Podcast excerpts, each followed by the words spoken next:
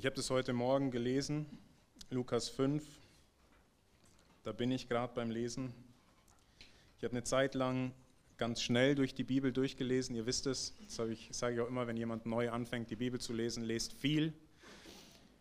Und jetzt gerade bin ich wieder so, dass ich gefühlt ein Kapitel komme in einer halben Stunde und dann ist es viel. Und es hat mich so fasziniert, wie dieses Lukas 5 beginnt. Es begab sich aber, als die Menge sich zu ihm drängte, um das Wort Gottes zu hören, dass er am See Genezareth stand. Und wer weiß, wie es weitergeht? Mit der Berufung der Fischer. Die haben nicht gedacht, dass die von heute auf morgen alles hinter sich lassen. Und mich hat es so fasziniert, was hier steht, weil sie machen den größten Fang ihres Lebens. Sie sind geschockt darüber, was da gerade passiert. Und auf den Ruf von Jesus sagen sie nicht, ja okay, lass uns noch kurz die Fische fertig machen, die verkaufen wir, dann hat unser Vater genug und dann können wir los. Sondern sie verlassen alles in diesem Moment. Und es ist so häufig, wenn Jesus uns ruft, dann kommen neue Dinge auf, wo wir sagen, wow, das hatte ich noch nie.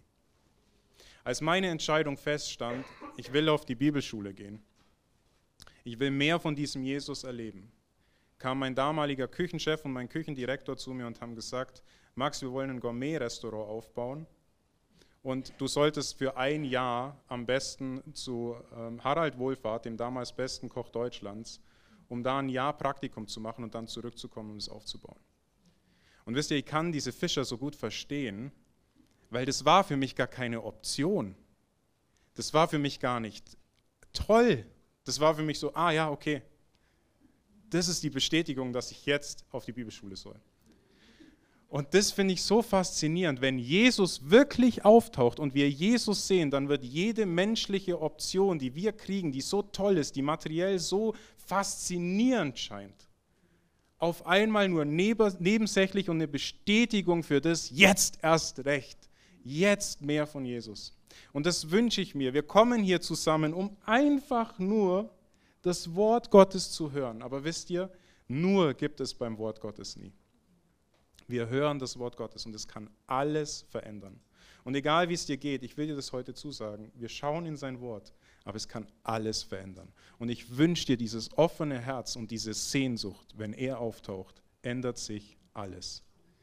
Wir wollen uns heute mit den vier Evangelisten beschäftigen nämlich mit Matthäus, Markus, Lukas und Johannes. Wer waren diese Kerle eigentlich? Warum durften die vier Bücher der Bibel schreiben? Wo kommen die her? Und das Erste, was mich immer wieder fasziniert, ist, wie die denn heißen. Nämlich Matthäus heißt hebräisch Matisyahu und bedeutet so viel wie Geschenk Gottes. Das ist der männliche Name für Mia, wie meine Tochter heißt, nämlich äh, Geschenk Gottes oder auch Jana, das ist nämlich der gleiche Begriff, nämlich auch Geschenk von Gott. Und ihr kennt mich, äh, ich wäre nicht Max, wenn ich da nicht eine Eselsbrücke hätte. Wo bekommt Jesus Geschenke? Nur bei Matthäus, nämlich von dem Weisen aus dem Morgenland. Matthäus heißt das Geschenk Gottes. Und er hat noch einen anderen Namen, nämlich in den anderen äh, Evangelien, in Markus und Lukas, wo auch von seiner Berufung berichtet wird, da heißt er Levi. Und Levi heißt treu oder der, der dem Bund Gottes zugetan ist. Und Matthäus ist derjenige, der tatsächlich am meisten diesen alten Bund aufbringt, der ganz, ganz viel Altes Testament zitiert. Und das fand ich einfach faszinierend, wie wir schon bei dem Namen erkennen, was in diesem Buch eigentlich alles versteckt ist. Aber wer war dieser Matthäus eigentlich? Wir wissen es alle, das war einer der zwölf Jünger Jesu. Wir finden ihn sowohl in Markus, äh, Matthäus 10, in Markus 3, in Lukas 6, aber auch in der Apostelgeschichte, wo sie sich dann nach dem Tod und der Auferstehung von Jesus äh, treffen. Auch in dieser Aufzählung ist Matthäus drin. Und ihr könnt mal aufschlagen, Lukas Kapitel 6. Dann heißt es da, Lukas Kapitel 6 bei der Wahl der zwölf Jünger Jesu. In Kapitel 14, Simon, äh in Vers 14, Simon, den er auch Petrus nannte und dessen Bruder Andreas und so weiter. Und dann am Ende heißt es, Vers 16, Judas, den Sohn des Jakobus und Judas Iskariot, der auch zum Verräter wurde. Fällt euch da was auf am Anfang und am Ende von dieser Aufzählung? Es geht jetzt nicht um Matthäus, Matthäus ist mittendrin. Aber es war nicht so spannend. Weil in so einer Aufzählung, wisst ihr, wir sind nie fertig mit der Bibel. Wenn ich mir heute was wünsche von dieser Bibelschule, dann, dass uns das bewusst wird. Da gibt es immer noch mehr. Okay? Selbst wenn wir die Geschichten tausendmal gehört haben, dann gibt es immer noch mehr. Wir, mit wem fängt diese Aufzählung an? Mit Simon. Und mit wem endet die Aufzählung? Judas. Was verbindet die beiden? Verrat. Alle beide wurden im selben Moment zu Verrätern. Und das ist so faszinierend. Wir alle sind irgendwie Verräter. Aber wie wir damit umgehen mit unserem Verrat, das ist entscheidend. Es kann uns zu einem Fels machen, nämlich zum Bollwerk, zu einer Säule im Hause Gottes, oder aber es kann dazu führen, dass wir uns völlig abnabeln von Jesus. Und das begeistert mich in dieser Aufzählung so. Es zeigt ein Verräter am Anfang und ein Verräter am Ende und zwischendrin auch jede Menge davon. Aber wie's, was das Entscheidende ist, wie gehe ich mit diesem Jesus um? Und höre ich sein Rufen, dass er weiß, ich weiß, dass du vom Scheitel bis zur Sohle Sünde bist. Aber ich will dir vergeben. Komm zu mir und nimm diese Buße an. Diesen Ruf von Gott im Garten Eden, den er immer wieder spricht. Adam, wo bist du? Nicht dich zu verstecken, sondern dich aufzumachen und zu sagen, ich bin da gefallen, aber ich will es annehmen, dass du mir vergibst. Hat nichts mit unserem Thema zu tun, aber mich haut es einfach um. Ihr seht schon, ob wir heute durchkommen, keine Ahnung, aber es ist immer das Gleiche. Die Evangelisten, Matthäus, wer war er? Er war ein Zöllner. Wir haben ein paar Zöllner unter uns, die haben aber nichts damit zu tun. Was haben die damals gemacht? Die Steuern eingezogen, genau. Und zwar war Rom ziemlich schlau. Die haben nämlich Folgendes gemacht. Die haben gesagt, ach, das mit den Steuern, das machen wir als Franchise. Und zwar, wir verpachten einfach Gebiete und dann dürfen die, die das pachten, einfach selber schauen, wie viel sie damit einnehmen. Aber äh, die machen das natürlich nicht selber, sondern was haben die gemacht? Die haben die eigenen einheimischen Leute eingesetzt. Was war der Vorteil daran, einheimische Leute einzusetzen? Also, die haben das verpachtet als Franchise, die mussten dann einen festen Satz zahlen, immer wieder an das Römische Reich. Und dann gab es diese Pächter, die das gemacht haben und die haben die Einheimischen eingesetzt. Warum? Ja, ist ganz einfach. Wenn du einheimische Leute einsetzt, dann weißt du haargenau, ah, der Frank, der verdient im Monat 21.500 Euro ungefähr. War ein Witz, verdient er nicht. Aber steht ihr, was ich meine? Nimm es gern und prüf es. Wenn es nicht so ist, bitte nicht steinigen. Ähm, aber ihr merkt, da kann nicht einer kommen und sagen, oh, ich habe ja kein Geld, weil du weißt genau, der Müller, der wohnt in dem fettesten Haus hier um die Ecke, der hat definitiv Geld. Also dahingehend war das einfach, das war, ihr müsst euch vorstellen, die Menschen damals waren nicht anders wie wir. Die haben es schlau gemacht. Die haben gesagt, okay, ich setze einheimische Leute ein, die werden Zöllner und die kümmern sich darum, dass ich auch Geld kriege. Und die, sowohl der Zöllpächter als auch der Zöllner lebten dann dadurch durch diese Überschüsse an Einnahmen. Und Johannes markert das Johannes der Täufer mal an einer Stelle an und sagt, nehmt nicht mehr, wie euch zusteht. Weil oftmals haben sie sogar mehr genommen, wie Rom eigentlich wollte, dass sie nehmen durften, weil es gab auch Grenzen, was das angeht. Und diese Zöllner, dadurch, dass sie einfach diesen Job hatten, die Leute zu kontrollieren, die reinkamen, sich die Waren anzugucken, kamen die natürlich auch mit Waren in Kontakt, gerade auch durch die Römer oder durch ähm, heidnische Völker, die sie dazu machten, dass sie kultisch unrein wurden. Und durch diese Unreinheit kamen sie natürlich als krassen Gegensatz zu den Pharisäern rüber. Aber gerade diese Zöllner, die als der Maßstab eigentlich galt für Unreinheit, die benutzt Jesus, um was klarzumachen. Wenn einer dieser Zöllner umkehrt, Buße tut, in Lukas 18, Vers 9, und erkennt, dass er nicht würdig ist, vor Gott zu treten, dann ist er in dem Moment reiner, als es jeder Pharisäer durch eigene Taten sein könnte. Weil unsere Gerechtigkeit soll die der Schriftgelehrten und Pharisäer bei weitem überragen, heißt es. Was bedeutet das? Dass wir es nicht könnten menschlich.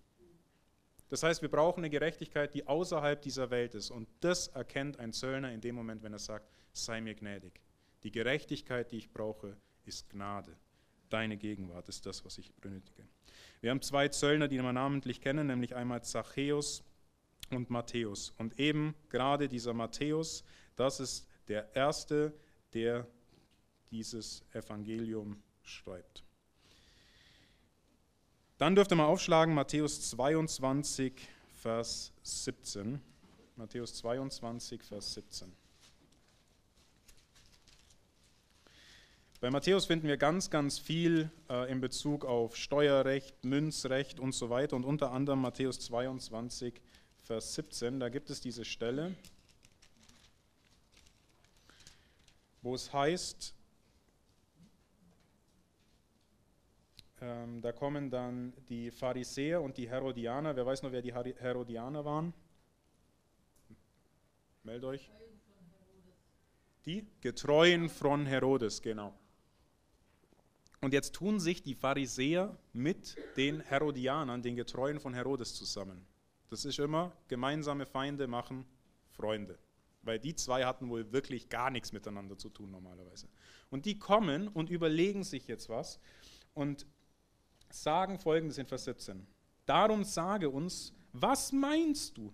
Ist es erlaubt, dem Kaiser die Steuer zu geben oder nicht? Die Herodianer wollten ihn fangen und die Pharisäer auch. Und dann antwortet Jesus folgendes. Da aber Jesus ihre, könnt ihr euch einkringeln, Bosheit erkannte. Jesus nimmt an der anderen Stelle, ich weiß jetzt gerade nicht, ob in Markus oder Lukas, ein anderes Wort dafür her und sagt, ihre Heuchelei erkennt. Entschuldigung? Ihre List, genau, zum Beispiel so. Er nimmt ein anderes Wort. Warum genau das? Er sagt ihnen dann folgendes, er sagt nämlich, zeigt mir die Steuermünze. Da reichte man ihm einen Denar und er sprach zu ihnen, wessen ist dieses Bild und die Aufschrift? Sie antworteten, des Kaisers. Jeder, der das damals gelesen hat, wusste, was die Inschrift war. Was war die Inschrift? Boah, das ist voll die mega Illusion hier. Die Inschrift lautete Tiberius Caesar, Sohn des göttlichen Augustus, jetzt selbst der Erhabene, Augustus. Das stand da drauf. Erkennt er die Ironie dahinter? Und jetzt ist immer spannend, Kontext ist key. Um was geht es denn vorher? Das Gleichnis vom königlichen Hochzeitsmahl. Und um wen geht es in diesem Hochzeitsmahl? Um den Sohn des Königs. An der anderen Stelle in Markus und Lukas geht es auch um einen Sohn, der geschickt wird, nämlich in den Weinberg, wo die Weingärtner, die das gepachtet haben, nicht das zahlen, was sie sollten, nicht das bringen, was sie sollten. Dann schickt der Herr des Weinbergs, Gott selbst, seinen eigenen Sohn. Und was machen sie mit ihm? Sie bringen ihn um.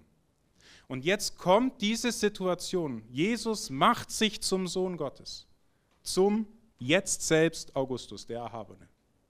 Und jetzt bringen sie ihm diese Steuermünze. Die Pharisäer, damit sie ihn loswerden, damit die Herodianer ihn catchen und sagen, der stellt sich gegen den Kaiser.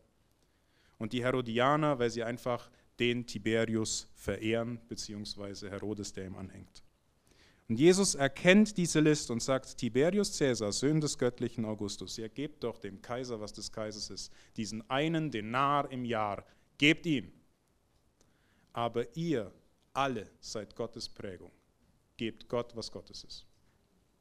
Und das ist so spannend, wenn wir diesen Kontext hier anschauen, wo Jesus sagt, das ist Bosheit, was ihr macht. Ihr habt das Gleichnis verstanden, was ich euch erzählt habe. Und deswegen kommt ihr um die Ecke. Das ist nicht nur eine Frage in Bezug auf Steuerrecht, sondern das ist ein direkter Angriff auf das, was vorher war. Zu sagen, ach, du bist der Sohn Gottes, dann wollen wir dich loswerden. Genau das, wie es im Weinberg geschieht. Und Jesus erkannt ihre Bosheit und antwortet mit einer Weisheit, die seinesgleichen sucht. So spannend, wenn man das sieht, wie Jesus auf Situationen zur damaligen Zeit eingeht. Und preis den Herrn, dass viele damals Denare verloren haben, die wir heute wiederfinden können und dann wissen, was da drauf steht. Dann gibt es den zweiten, das ist Markus. Und Markus, darüber habe ich mal eine Predigt gehalten, schon vor vielen, vielen Jahren. Da habe ich immer gesagt, Johannes Markus, der coolste Name, den es gibt. Gell? Haben wir Johannes unter uns? Ne? Markus, auch kein Markus. Johannes wussten immer die meisten Gnade Gottes und jetzt heißt der Kerl Johannes Markus. Also die Gnade Gottes ist der Hammer. Das fand ich mega. Gell? Das kann sich keiner ausdenken, finde ich super. Markus, der Hammer oder die Schwere, fand ich mega cool. Johannes Markus ist der Hammer. Markus kommt wie so ein Hammer, der schlägt einmal kurz ein, bringt die Botschaft und ist wieder weg. So, das ist das kürzeste Evangelium, das ist das, was am schnellsten läuft. Da kommt immer und sogleich weiter. Also es geht richtig rund. Markus, die Gnade Gottes ist der Hammer und das kommt in seinem Evangelium richtig raus. Aber wer ist dieser Markus eigentlich, von dem wir da lesen? Habt ihr euch das mal gefragt? Nee, jetzt fragt es euch. Apostelgeschichte 12, Vers 12, könnt ihr mal aufschlagen. Apostelgeschichte 12, Vers 12.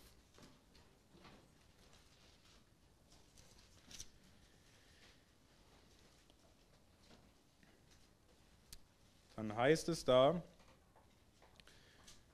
und er besann sich, um wen geht es hier? Petrus, der war gerade gefangen, der hat selber nicht gecheckt, oh wei, jetzt bin ich auf einmal frei, was mache ich denn jetzt? Keine Ahnung, jetzt stehe ich vor dem Gefängnis. Dann besinnt er sich und dann macht er folgendes. Und er besann sich und ging zum Haus der Maria, der Mutter des Johannes, mit dem Beinamen Markus, wo viele versammelt waren und beteten. Also Markus kommt aus einer Familie in Jerusalem. Ähm, seine Mutter kam auch zum Glauben und dieses Haus war wahrscheinlich somit eines der ersten Gemeindehäuser, die Jerusalem hatte. Man geht davon aus, dass da die erste Kirche sich versammelt hat. Und zu diesem Haus geht Petrus. Also Markus bekommt schon ziemlich früh mit, Gott tut Wunder. Dieser Petrus kommt aus dem Gefängnis frei. Kolosser 4, Vers 10. Kolosser 4, Vers 10.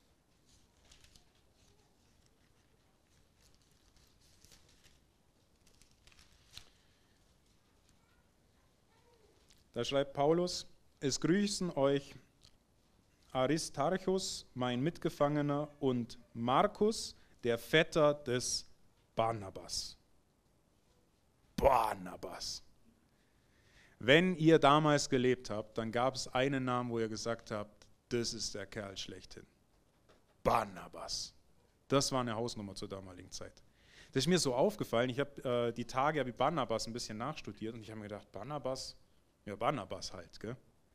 Aber das war eine Hausnummer. Schlag mal auf, habe ich hier nicht aufgeschrieben, aber ähm, Galater 2, Galater 2, da markert Paulus diese Heuchelei an von ähm, Petrus, als er sich von diesen Heidenchristen entfernt, weil ein paar Judenchristen gekommen sind. Und dann heißt es da in Vers 13 in Galater 2, und auch die übrigen Juden heuchelten mit ihnen, sodass selbst Barnabas von ihrer Heuchelei mit fortgerissen wurde. Barnabas, der, selbst den hat es umkaut damals. Barnabas war derjenige, ihr kennt bestimmt alle Ananias und Sapphira, oder? Was mit denen passiert? Die haben gelogen und sind gestorben. Gut, dass wir nicht so miteinander umgehen. Ja? Warum sind sie denn gestorben? Was wollten sie denn sein? Sie wollten sein wie? Ach Leute, die sind doch nicht in der Kinderstunde. sie wollten sein wie? Barnabas. Was hat Barnabas gemacht? Der hat sein Feld verkauft und hat alles der Gemeinde gespendet. Das war Barnabas. Da kommt er das erste Mal auf. Wer war Barnabas? Das war der, der das erste war, der mit Paulus auf die Missionsreise gegangen ist. Barnabas, das war der, der in Apostelgeschichte 15 mitgekommen ist und gesagt hat, die Heiden sind genauso gläubig wie wir. Versteht ihr das in Jerusalem? Die Heiden sind so gläubig wie wir. Und Barnabas war derjenige, der in der zweiten Missionsreise wieder mit ist. Barnabas war ein Lehrer, an anderer Stelle wird genannt, er war ein Prophet. Barnabas war derjenige, der sich nicht, der keine Angst hatte zu sagen, oh, da kommt Saulus um die Ecke der will sich bestimmt nur einschleichen und uns alle zerstören. Nee, Barnabas war derjenige, der gesagt hat, Saulus, komm her, ich bring dich zur Gemeinde. Weil ich weiß, wenn du nicht von Gott bist, knallt er dich einfach auf den Boden. Versteht ihr? Das war Barnabas. Und der Markus ist der Vetter von... Ja, habt ihr es verstanden, oder?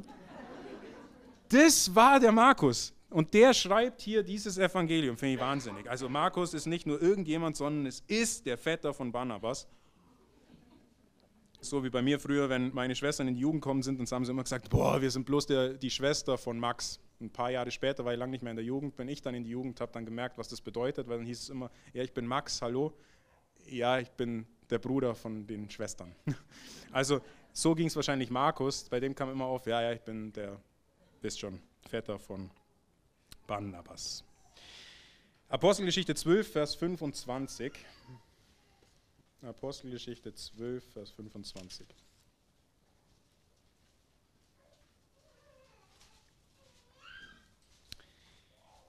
Da heißt es, und Barnabas und Saulus kehrten von Jerusalem zurück, nachdem sie die Hilfeleistungen ausgerichtet hatten und nahmen auch Johannes mit dem Beinamen Markus mit sich. Also Markus war bei dieser ersten Missionsreise mit dabei am Anfang, aber dann ist was passiert, nämlich er wollte nicht weitergehen. Irgendwas ist passiert, was genau war, wissen wir nicht. Er hat da Angst bekommen oder er wurde irgendwie ähm, ja, hat Heimweh gehabt oder hat keine Lust mehr gehabt, diese Entbehrungen auf sich zu nehmen und er kehrt zurück nach Jerusalem. Und dann haben wir, nachdem Barnabas und äh, Paulus wieder zurückkommen in Apostelgeschichte 15, Vers 36, Apostelgeschichte 15, Vers 36, und sie ähm, mit den Ältesten von Jerusalem und den Aposteln reden, über dieses, wie gehen wir jetzt mit diesen Heidenchristen um? Müssen die sich an alle Gebote des Alten Testaments halten? Beschneiden wir die? Was machen wir jetzt mit denen? Ähm, und sie sich dann einigen und dann, da gab es einen richtigen Zoff auch mit denen, nachdem sie das dann zusammengefasst haben und gesagt haben, sie sollen sich enthalten von Verunreinigung, von Götzendienst, von Unzucht, von Ersticktem und von Blut. Das ist übrigens, äh, die, die mich besser kennen, wissen das, wir Christen haben ein Speisegebot, nämlich kein Blut zu essen. Äh, viel mehr gibt es dazu nicht zu sagen. Könnt ihr euch da durchlesen, steht zweimal da drin, ziemlich deutlich. Ähm, genau, nachdem das gemacht wurde und das zusammengefasst wurde, machen sie sich jetzt wieder auf den Weg, sind glücklich und wollen los und wieder missionieren. Was bedeutet Apostel? Das, äh, das griechische Wort für Gesandter. Was bedeutet Missionar? Gesandter. Das ist das lateinische Wort. Also das waren Missionare. Apostel waren Missionare, die rausgegangen sind. Und als sie wieder rausgehen wollten, heißt es dann da in Vers 36, ähm, nach etlichen Tagen aber sprach Paulus zu Barnabas, lass uns wieder umkehren und in all den Städten, in denen wir das Wort des Herrn verkündet haben, nach unseren Brüdern sehen, wie es um sie steht. Barnabas aber riet dazu, den Johannes, der Markus genannt wird, mitzunehmen Paulus jedoch hielt es für richtig, dass der, welcher in Pamphylien von ihnen weggegangen und nicht mit ihnen zu dem Werk gekommen war, nicht mitgenommen werden sollte. Der hat schon einmal versagt, den nehmen wir nicht nochmal mit. Und was macht Barnabas? Barnabas denkt sich wahrscheinlich, Saulus, ich habe dich aufgenommen. Du warst eine Nummer härter. Ich nehme Johannes Markus mit.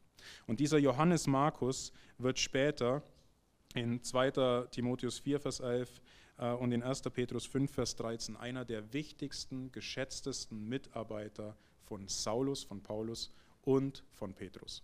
Petrus nennt ihn sein geistliches Kind. Der, äh, Paulus spricht davon, dass er einer der einzigen ist, der noch bei ihm ist, der ihn unterstützt und für ihn da ist. Und so ist es auch für uns immer wieder. Wir erleben das, dass Menschen uns enttäuschen, dass sie nicht das tun, was sie sollten, dass sie fallen und wir vergessen so häufig, wo wir selber hergekommen sind. Wir erwarten Dinge, die wir selber nicht gebracht haben. Und dann ist das Entscheidende, hier zu sehen bei einem Johannes Markus, bei all dem, wo er scheinbar enttäuscht hat, ist er am Ende treu. Und wir sehen, die Gnade Gottes ist der Hammer. Er war vermutlich Dolmetscher und Übersetzer von Petrus in Rom. Also er war zuerst mit Paulus in der Gefangenschaft in Rom und dann auch mit Petrus in Rom und er galt schon sehr, sehr früh als der Verfasser des Markus-Evangeliums. Das habe ich euch einfach nur reingemacht, damit ihr das mal seht. Das war kein typisches Gefängnis, sondern das war das Gefängnis schlechthin. Wenn du da drin warst, dann war es vorbei. Das, ich spreche es nicht aus, weil ich kann es nicht aussprechen, Karzer, was weiß ich. Ähm, das war ursprünglich gebaut als Zisterne und dann wurden die Leute in dieses Loch hineingeworfen. Da wurden sie gehalten wie Tiere oder sogar schlimmer als diese und sie kamen nur zu einem Zweck raus, nämlich zur Hinrichtung. Und wenn man sie umgebracht oder erwürgt hatte, dann kamen sie meistens da rein und das war nämlich der Weg, der in diese Gülle führte, in den Tiber und dann sind sie im Tiber geschwommen. Ich weiß nicht mehr, wo ich das gelesen habe. Ähm, das war ganz spannend, dass die Römer, wie gesagt, ich kann euch da keine Quelle sagen, prüft es gerne, ähm, dass die Römer geglaubt haben, wer in den Tiber fällt oder ins Wasser fliegt, ins Meer kommt, der wird nicht mehr äh, in dem Totenreich leben. Also der, wird, der ist einfach weg. Dessen Seele ist ausgelöscht. Und dann ist so spannend, was es in der Offenbarung heißt. Und der Tod und das Totenreich gaben die Toten heraus und das Meer gab die Toten heraus. Also Gott macht ziemlich deutlich, selbst für die Römer, alle treten nochmal vor mich und müssen Rechenschaft ablegen. Und hier drin geht man davon aus, waren sowohl zuerst Paulus als dann Petrus. Der dritte im Bunde ist Lukas. Man könnte mal aufschlagen, Kolosser 4, Vers 14. Kolosser 4, Vers 14.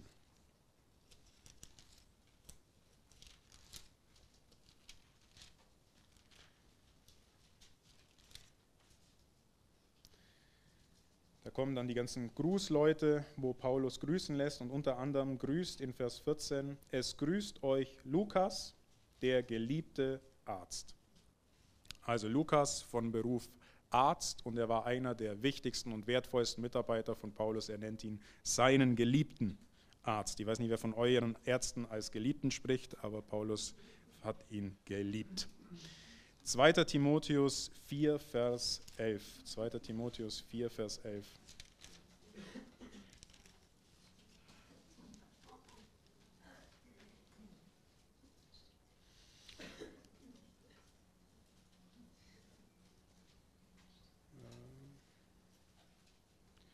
dann heißt es, nur Lukas ist bei mir, und hier haben wir Markus übrigens, das ist die Stelle, nimm Markus zu dir und bring ihn mit, denn er ist mir sehr nützlich zum Dienst. Spannend, wie sich das verändert. Gell?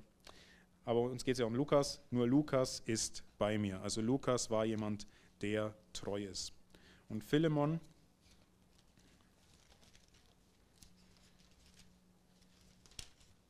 Vers 24. Gibt es noch ein Kapitel?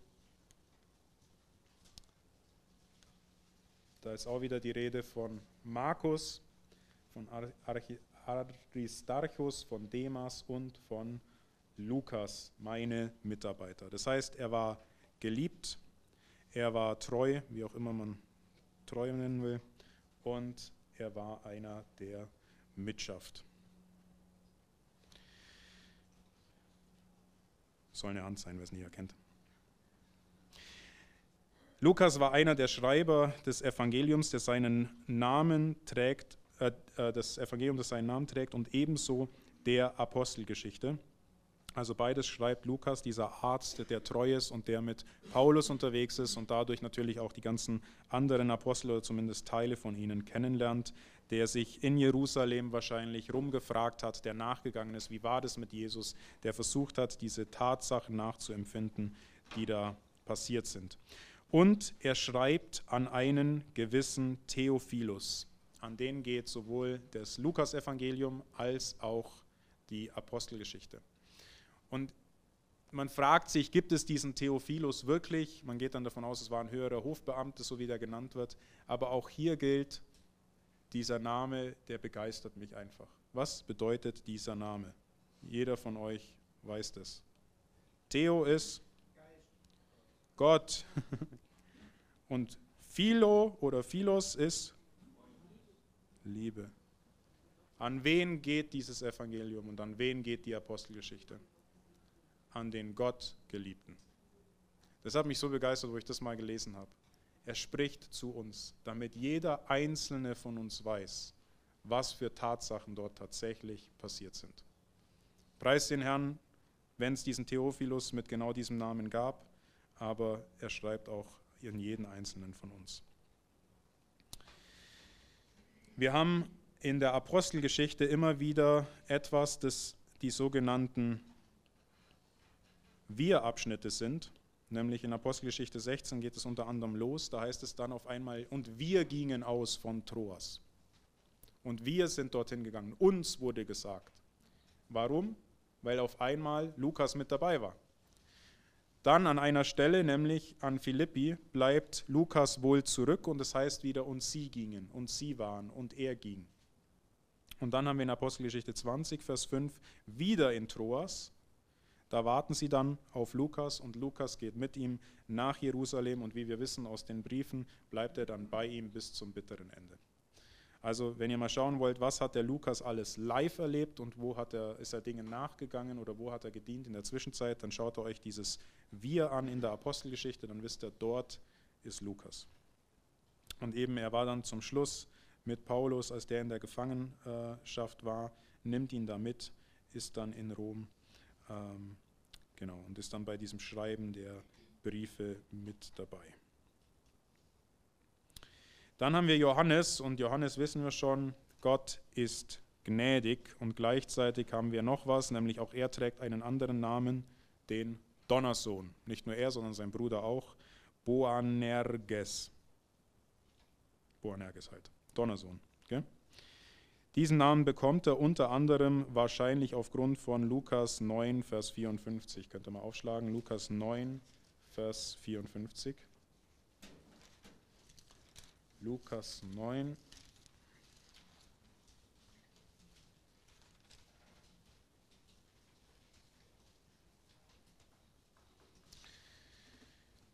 Als aber seine Brüder, äh, seine Jünger Jakobus und Johannes, also die beiden waren Brüder, sagt, sagten sie, Herr, willst du, dass wir sprechen, dass Feuer vom Himmel herabfallen und sie verzehren soll, wie es auch Elia getan hat? Was wollten sie machen, die Samariter, die Jesus nicht angenommen hat? Sie wollten sie mit Feuer verbrennen.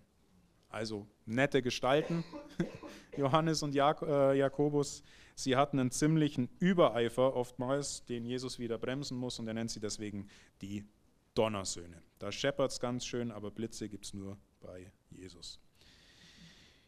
Er war ein Sohn des Zebedeus und Bruder des Jakobus und er gehörte zu den erstberufenen Jüngern. Er war ursprünglich ein Jünger des Johannes des Täufers und der hat ihn dann ausgesandt zu Jesus.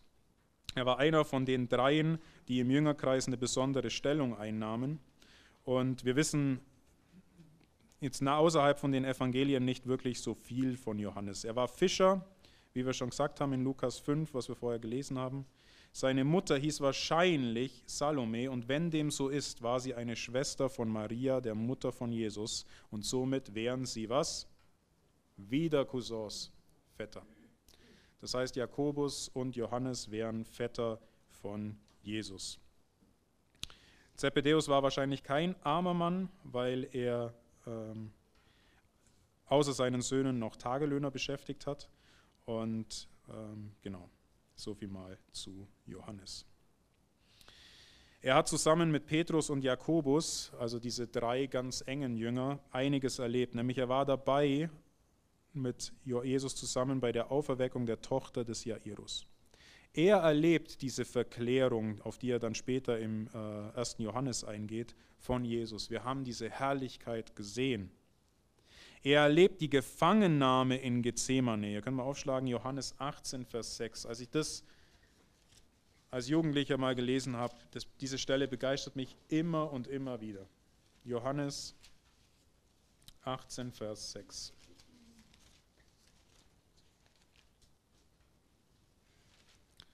Dann heißt es da, äh, 16, 18. Sie kommen, diese Kohorte kommt, äh, eine Kohorte war ein Trupp eigentlich von 100 Mann, ich weiß nicht, wie viel es genau waren, aber das waren jetzt nicht drei Soldaten.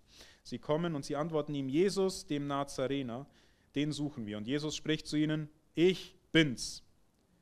Es stand aber auch Judas bei ihnen, der ihn verriet. Als er nun zu ihnen sprach, ich bin's, wichen sie alle zurück und fielen zu Boden. Nun fragte er wiederum, wen sucht ihr? Und ich glaube, die Frage war eine andere beim zweiten Mal, zumindest von der Betonung. Jesus ging freiwillig in den Tod. Er hätte zu jedem Zeitpunkt vom Kreuz steigen können. Er hätte keine Legion Engel gebraucht. Er ging dorthin in dem Bewusstsein, dass er etwas erkaufen will, nämlich den Tod von uns. Das, was er kaufen musste, weil er das Leben ist. Er hat den Tod gekauft für uns. Johannes liegt beim letzten Mal an der Brust des Herrn. Er geht während des Verhörs äh, äh, von Jesus in den Palast. Er steht mit Maria unter dem Kreuz und falls es so ist, dass Salome seine Mutter ist, dann erklärt sich auch, warum er beauftragt mit, mit der Fürsorge für Maria, nämlich für seine Tante. Er ist Zeuge des Todes Jesu, als einer der wenigen oder ich glaube sogar der einzige Jünger Jesu. Er läuft nach der Auferstehung mit Petrus zum Grab und er erlebt viele verschiedene Erscheinungen des Auferstandenen. In der Apostelgeschichte finden wir Johannes auch noch ab und zu, nämlich als er äh, zusammen mit Petrus durch die Kraft von Jesus einen Gelähmten heilt, der vor den Hohen Rat kommt, um Verantwortung zu geben und der Hohe Rat sich erstaunt und sagt, das ist doch bloß ein Fischer, wieso kann der so reden? Was für eine Weisheit kommt dort raus? Und ich sage das, oder ich erlebe das selber ganz, ganz häufig, dass Männer und Frauen, egal wie alt sie sind, sehr häufig um Rat gefragt werden, wenn sie ihre Beziehung mit Jesus wirklich leben. Wer seine Beziehung mit Jesus wirklich lebt, der hat eine Weisheit, die nicht aufgrund des Lebensalters kommt. Und jeder von euch, der das schon mal erlebt hat, weiß das. Das ist außerhalb von dieser Welt. Als ich das erste Mal, das war, ich weiß noch, als ich Seelsorge hatte mit einem, der über 70 Jahre alt war, und da war ich damals 23 oder sogar erst 22 Jahre alt, habe ich mich gefragt, das, das passt überhaupt nicht. Aber der Unterschied war, dass ich damals meine Bibel gelesen habe beziehungsweise sie studiert habe und er nicht. Und das ist wirklich, das ist ein Game Changer, Leute. Das verändert alles. Wenn du und ich anfangen, die Bibel zu lesen, dann werden wir weise, egal wie alt wir sind. Und wenn wir es nicht tun, dann werden wir zu Narren, egal wie alt wir sind. Das heißt nicht, dass ich schlauer war mit 22. Der Unterschied ist, Jesus im Leben zu haben. Und der nimmt bei mir genauso schnell ab, wenn Jesus nicht in meinem Leben ist, wie bei denen, dass es zunimmt, bei denen Jesus im Leben ist. Deswegen lasst uns hingehen und erkennen, wie Johannes auch, ich komme von einem hohen Rat, aber eine Weisheit kommt aus mir, die nicht von mir selber ist. Er wird geschlagen und entlassen wegen Jesus. Er geht mit Petrus nach Samarien, um zu sehen, wie die Samariter zum Glauben kommen. Er gehört später zu den Säulen der Gemeinde in Jerusalem.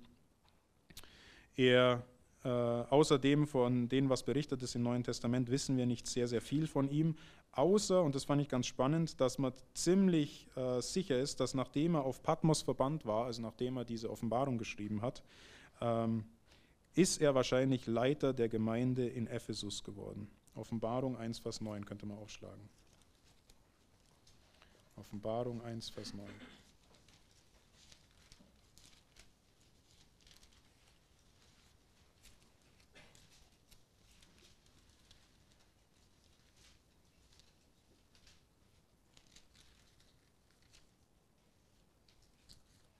Ich, Johannes, der ich auch euer Bruder bin und mit euch Anteil habe an den Bedrängnissen und am Reich und am standhaften Ausharren Jesu Christi, war auf der Insel, die Patmos genannt wird. Und jetzt schreibt er das erste Sendschreiben an wen? Ephesus. Und was wird angemarkert in Ephesus? Dass sie keine Liebe haben. Wer wird nach Ephesus gesandt? Der, der am meisten über Liebe schreibt, nämlich Johannes. Das ist Gnade, Leute. Und wir wissen von Petras Predigt, und wer sie nicht gehört hat, muss er unbedingt nochmal anhören, was mit diesem Ephesus weiter passiert ist. Gott ist gnädig. Gott ruft zur Umkehr. Und wenn wir diesen Ruf vernehmen, sollten wir darauf antworten, weil wir wissen, dass er es gut meint. Diese zwei hier, gegen die er da kämpft, gegen diese Lehren, äh, sind jetzt nicht weiter wichtig. Die haben nur gesagt, dass Jesus nicht wirklich einen Leib hatte oder der hat so diesen Christus und Jesus getrennt. Wem das nichts sagt, ist nicht schlimm. Aber es gab keinen, der besser geeignet war, um dagegen zu kämpfen, zu sagen, Jesus hatte einen tatsächlichen körperlichen Leib, er war auf dieser Erde und genauso wie er Mensch war, war er auch Christus in einer Person, weil er lag an seiner Brust. Er weiß, der hatte nicht nur einen geistlichen Leib. Aber das führt zu weit, nur falls ihr euch fragt, was das für Worte sind. So sahen diese Fischerboote aus, die waren nicht sehr stabil im Wasser gelegen und dann könnt ihr euch auch vorstellen, wie das ist, wenn so ein Sturm aufzieht, wenn diese Schiffe eh nicht so stabil im Wasser liegen, dann wird einem ganz schön Angst. Das könnt ihr euch in Ruhe nochmal durchlesen, falls es euch mehr interessiert. Das Lesen der Evangelien sind zwei entscheidende Wahrheiten wichtig. Einmal Lukas 1, Vers 1 bis 3. Da sagt Lukas, das, was unter uns völlig erwiesen ist. Ich will euch von den Tatsachen berichten, denen ich von Anfang an nachgegangen ist. Auf gut Deutsch sagt er, das stimmt zu 1000 Prozent. Ihr habt es nachgeprüft, ihr habt die Leute gefragt, die es gesehen haben. Ihr habt zum Teil selber was erlebt. Das schreibe ich euch jetzt auf. Das ist das eine, zu wissen, was wir hier lesen in den Evangelien, ist tatsächlich so passiert. Das sind keine Märchengeschichten, keine Fabeln, nicht irgendein äh, Gleichnis, das uns etwas verdeutlichen will. Ich habe mal, äh, da war ich ziemlich geschockt, war ich auf einer Veranstaltung für Jugendliche, die auf eine Bibelschule gehen wollten. Und dann habe ich mit einem Lehrer gesprochen von einer Bibelschule, nicht einer Uni, sondern einer Bibelschule. Und dann haben wir uns darüber unterhalten, dass Jesus ja übers Wasser gelaufen ist. Und dann sagt er zu mir, ach nee, weißt du, das musst du anders sehen. Das ist so, wie wenn ich sage, ich stehe auf dem Schlauch. Dann schaue ich ja auch nicht nach, ob ich auf dem Schlauch stehe. Das bedeutet nur, dass er über unseren Sorgen steht und dass wir mit Jesus über diese Probleme dieser Welt laufen können. Sagt einer, der Evangelikale unterrichtet. Nicht Landeskirche, nicht Atheisten. Also das ist der erste Punkt. Lukas 1, Vers 1 macht eins deutlich. Das sind Tatsachen. Ob du das jetzt verstehst, es war so witzig, ich habe gestern mit jemandem telefoniert von hier, der hat gesagt, ja, und wir waren dann an einem See und haben probiert, übers Wasser zu laufen, es hat nicht funktioniert. Kann sein, dadurch heißt es nicht, dass bei Jesus nicht funktioniert, okay? Also, es ist ein Tatsachenbericht. Es war tatsächlich so, wie es da steht. Aber gleichzeitig sagen die Evangelien auch noch mehr als das, nämlich 2. Timotheus 3, Vers 16. Alle Schrift ist von Gott eingegeben und nützlich zur Belehrung, zur Überführung, zur Zurechtweisung und zur Erziehung in der Gerechtigkeit. Das heißt, es geht nicht nur darum zu wissen, was hat Jesus jetzt hier gemacht, wie eine Art Biografie, sondern diese Texte zeigen uns noch mehr als das. Sie weisen auf was Größeres hin. Sie bringen eine Theologie hervor, die in den Briefen dann für jeden ganz klar zu lesen ist. Aber bereits die Evangelien wollen was zeigen. Ich habe euch das, das könnt ihr zu Hause mal machen als Hausaufgabe, wenn ihr wollt. Lest euch mal Epheser 2, Vers 1 und folgende durch und dann Markus 5, den ersten Teil mit dem Gerasener, dem Besessenen. Ihr habt die Theologie eins zu eins erklärt in Epheser 2, den Geist des Zorns, den Geist des Ungehorsams in uns Menschen. Wir sind alle abgewichen. Wir haben es alle nicht verdient. Wir haben diesen unreinen Geist in dem Gerasena.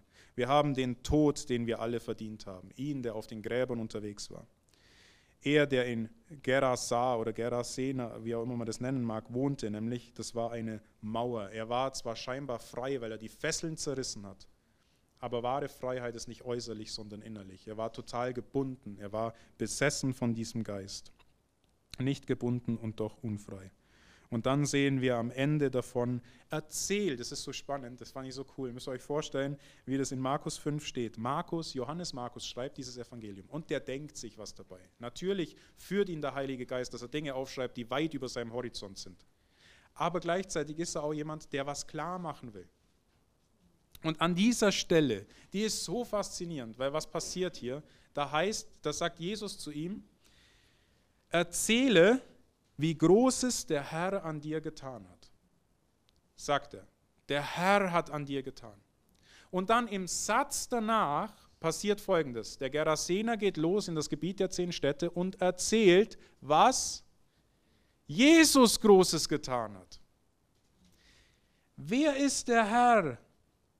Für jeden muslimischen Apologeten, der sagt, Jesus hat nie gesagt, dass er Gott ist, muss er gar nicht machen. Weil was hatten sie gemacht, nachdem Jesus gesagt hat, erzähl, was Jahwe, was Gott, was Hashem, der Name, getan hat. Und sie gehen los und sagen, Jesus hat es für mich getan. Seht ihr das?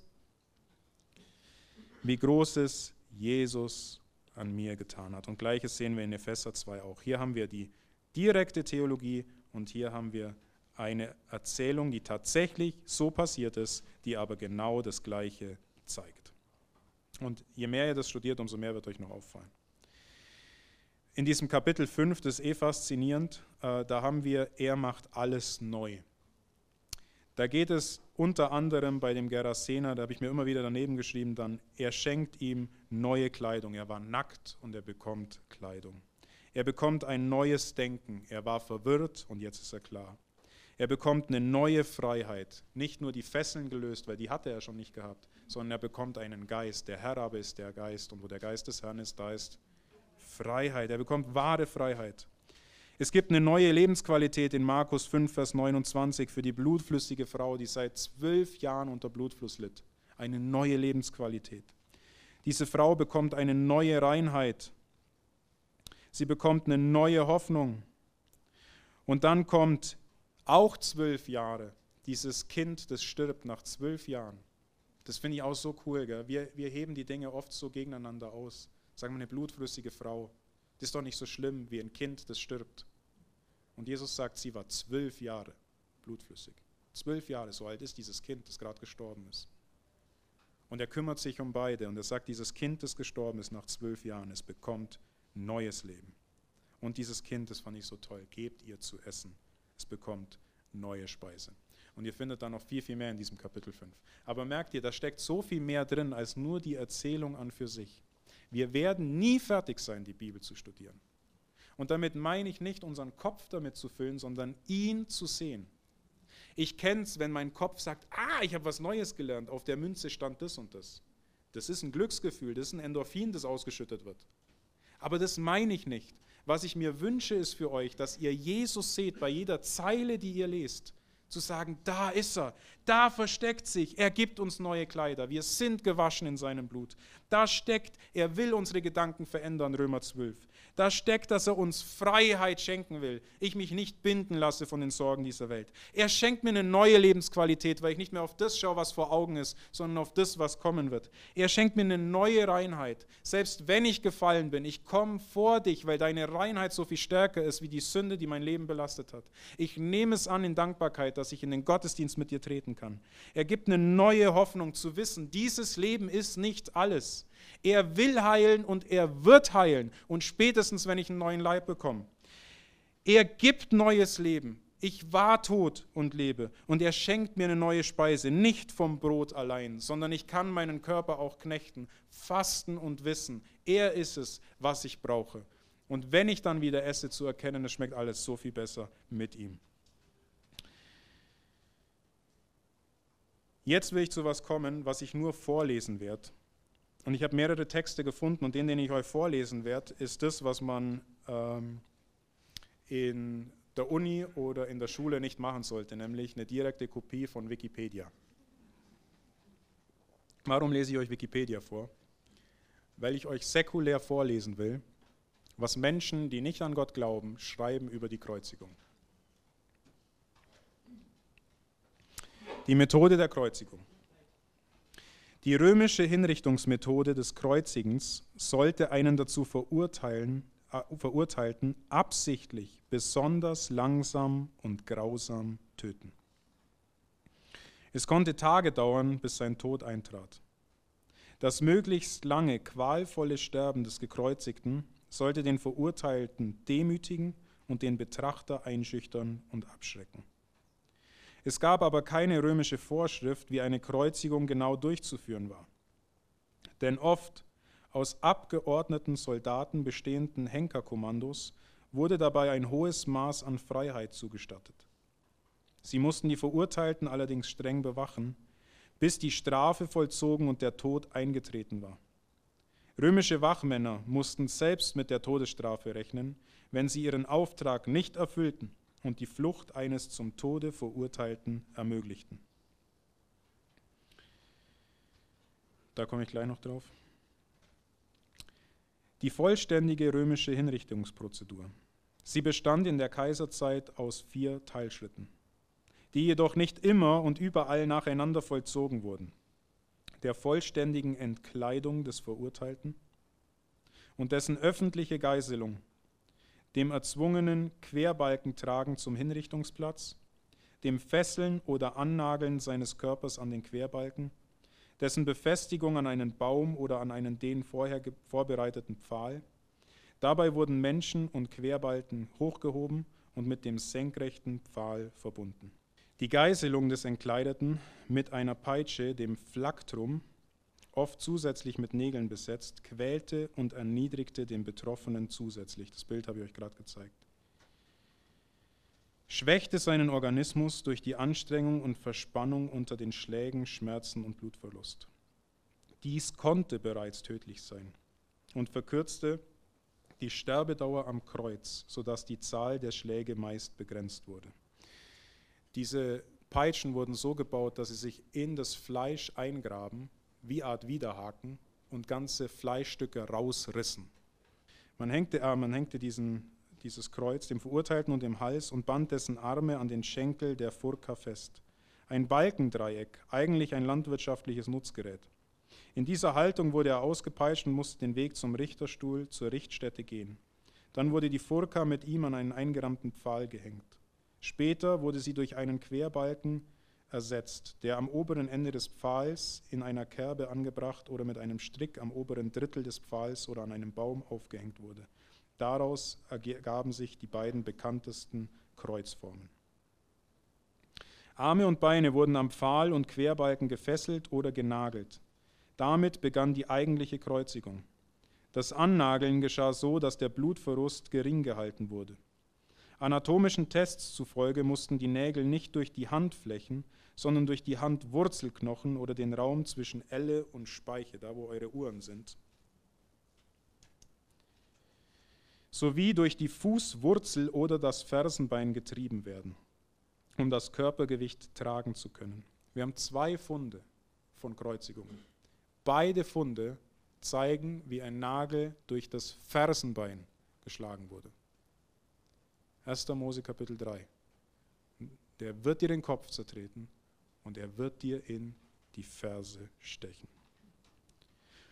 Dabei wurden die Arme möglicherweise nicht mit den Handflächen nach vorn, sondern mit den Handflächen zum Querbalken befestigt, um bessere Fixierung und eine geringere Bewegungsfreiheit der Arme zu erreichen. Für die Füße bestätigt dies ein Skelettfund in Jerusalem aus dem ersten Jahrhundert, bei dem der Nagel noch im Fersenbein steckte. Dies war zugleich der erste physische Beleg einer römischen Kreuzung. 2021 wurde in Fenstanton in der englischen Grafschaft Cambridge, was auch immer, auf der Gelände eines römischen Friedhofs das Skelett eines etwa 25 bis 30-jährigen Mannes geborgen, bei dem ebenfalls der Nagel, der durch sein rechtes Fersenbein getrieben worden war, erhalten war.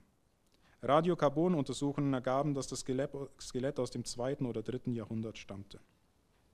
Erleichterungen, um die Folter und Schmerzen zu verlängern. Es geht hier nicht um den Verurteilten zu helfen, sondern um ihn länger bewusst zu quälen, damit alle, die es sehen, zuschauen müssen. Bei seitlich angenagelten Fersen wurde manchmal ein Sitzchen neben dem Querbalken auf halber Höhe ergänzt, auf dem der Gekreuzigte sein Gesäß zeitweise abstützen konnte. Dies entlastete auch die am Querbalken befestigten Hände des Gekreuzigten, um ihm das Atmen zu erleichtern. Oft wurden auch die Beine des Verurteilten auf einem kleinen Querbalken gestellt, damit er nicht sofort durch sein Eigengewicht nach unten gezogen und ohnmächtig wurde, beziehungsweise bei angenagelten Gliedmaßen zu viel Blut verlor. Wo dies üblich war, galt es als Begünstigung, dem Gekreuzigten nach einiger Zeit die Füße bzw. Unterschenkel zu brechen, um ihm das Abstützen zu verwehren und so seinen Todeskampf abzukürzen. Dazu bestachen Angehörige mitunter die Henker. Oft verabreichte man dem Gekreuzigten mit einem Schwamm über mehrere Tage etwas Flüssigkeit, damit er nicht vorzeitig verdurstete, um seine Qualen zu verlängern. Meist Wasser, zum Teil mit Weinessig und mit schmerzlindernden oder betäubenden Heilkräutern. Was macht Jesus? Spuckt's aus. Der Tod durch Ersticken, Kreislaufkollaps oder Herzversagen trat bei nicht schon vorher geschwächten Menschen meist innerhalb von drei Tagen ein.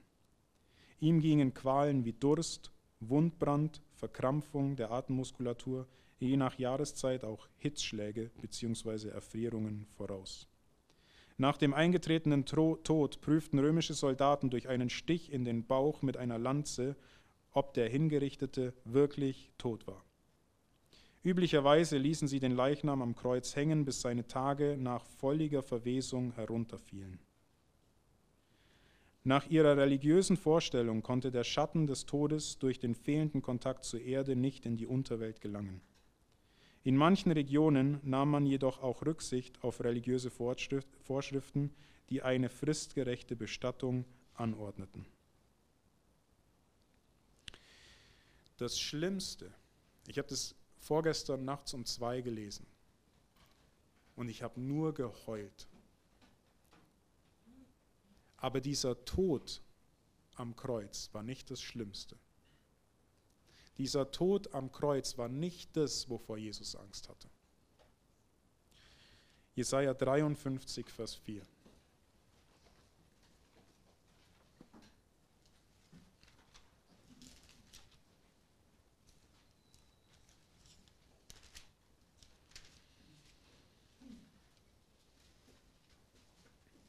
Fürwahr, er hat unsere Krankheit getragen und unsere Schmerzen auf sich geladen. Wir aber hielten ihn für bestraft, von Gott geschlagen und niedergebeugt. Doch er wurde um unserer Übertretungen willen durchbohrt, wegen unserer Missetaten zerschlagen. Die Strafe lag auf ihm, damit wir Frieden hätten, und durch seine Wunden sind wir geheilt worden. Vers 10. Aber dem Herrn Jahwe gefiel es, ihn zu zerschlagen. Er ließ ihn leiden, wenn er sein Leben zum Schuldopfer gegeben hat. So wird er Nachkommen sehen.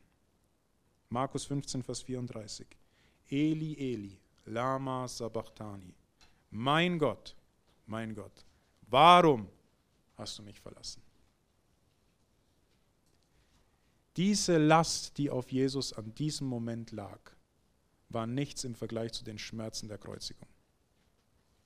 Warum gibt es Krankheit und Leid in dieser Welt? Aufgrund dieser einen Sünde im Garten Eden. Dadurch kam Leid, Not und Krankheit in diese Welt. Und alle Schuld dieser Welt, alle Schuld lag in einem Moment vor 2000 Jahren auf einer einzigen Person. Diese Person, die gesagt hat, ich erkaufe mir diesen Tod, ich nehme ihn auf mich. Diese Sündenschuld der ganzen Welt, weswegen er sagen kann, wir haben einen hohen Priester, der mitleiden könnte mit allen unseren Schwächen. Warum? Weil er die Folge jeder einzelnen Sünde kennt. Er weiß um all den Schmerz. Galater 3, Vers 13. Denn er hat ähm, 2. Korinther 5, Vers 21. Denn er hat den, der von keiner Sünde wusste, für uns zur Sünde gemacht, damit wir in ihm zur Gerechtigkeit Gottes würden. Das hat ihn Wasser und Blut schwitzen lassen. Zu wissen, mein Gott, mein Gott, mein Vater, du hast mich verlassen. Es kommt eine Trennung in dieses Liebesband von Ewigkeiten her, wegen dir und mir. 2. Petrus 1, Vers 3. Da seine göttliche Kraft uns alles geschenkt hat, was zum Leben und zum Wandel in Gottesfurcht dient, durch die Erkenntnis dessen, der uns berufen hat, durch seine Herrlichkeit und Tugend, durch welche er uns die überaus großen und kostbaren Verheißungen gegeben hat, damit ihr durch dieselben göttlicher Natur teilhaftig werdet. Er nimmt uns durch Hochzeit, durch Annahme in dieses Dreier-Liebesband auf und sagt, ihr dürft in die Gemeinschaft mit dem Vater treten. Ich erkaufe euch. Ich habe gerade immer wieder Gespräche über die Taufe. Und es ist so faszinierend, was wir da eigentlich machen. Was passiert? Der Täufling lässt sich fallen. Warum? Als Zeichen, dass er nichts festhält. Alles, was ich habe und bin, führt dazu, dass ich in den Tod gehe. Völlig eingenommen von diesem Wasser als Zeichen des Gerichts Gottes. Das ist das, was mir zusteht aus eigener Kraft. Zu fallen in den Tod. Und jetzt kommt jemand und bezahlt für diesen Tod. Was hat Jesus sich erkauft? Ja, uns. Ja, wer sind wir denn? Nichts. Tod. Deswegen kann er am Kreuz sterben, weil er genau das kauft. Er kauft unser altes Leben, was nichts anderes ist als Tod. Und jetzt passiert in der Taufe Folgendes. Ein anderer kommt und hebt dich aus dem Tod heraus, um zu symbolisieren, Christus kam und hebt dich hoch zu neuem Leben. Du bleibst nicht dort, wo du sein musst. Und dann passiert der nächste Schritt. Du steigst aus diesem Gericht Gottes heraus, neu gemacht, weil jemand dich aus diesem Gericht gerissen hat. Das ist das, was Jesus getan hat. Er hat den Tod von uns allen erkauft. Und die Frage ist, lasse ich mich fallen in seine Arme? Mache ich mir bewusst, dass ich dieses Gericht verdient habe? Ist mir klar, dass ich selber nichts zu bringen habe? Wenn auch nur einer von uns meint, in der Ewigkeit vor Gott vor dem Preisrichterstuhl zu stehen und zu sagen, ich habe doch in deinem Namen, dann sind wir durchgefallen. Versteht ihr das? Alles, was ich bin, ist tot. Alles, was ich habe, ist Gnade. Deswegen reicht Jesus. Er ist genug. Sein Blut ist unser Sieg. Offenbarung 7, Vers 14, die letzte Stelle für heute. Offenbarung 7, Vers 14.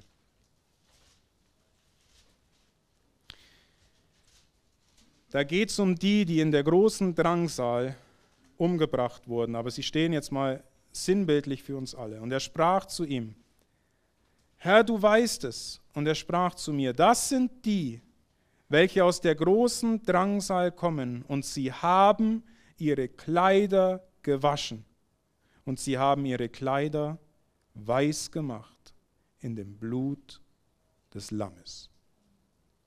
Er hat alles gegeben, damit wir alles haben können.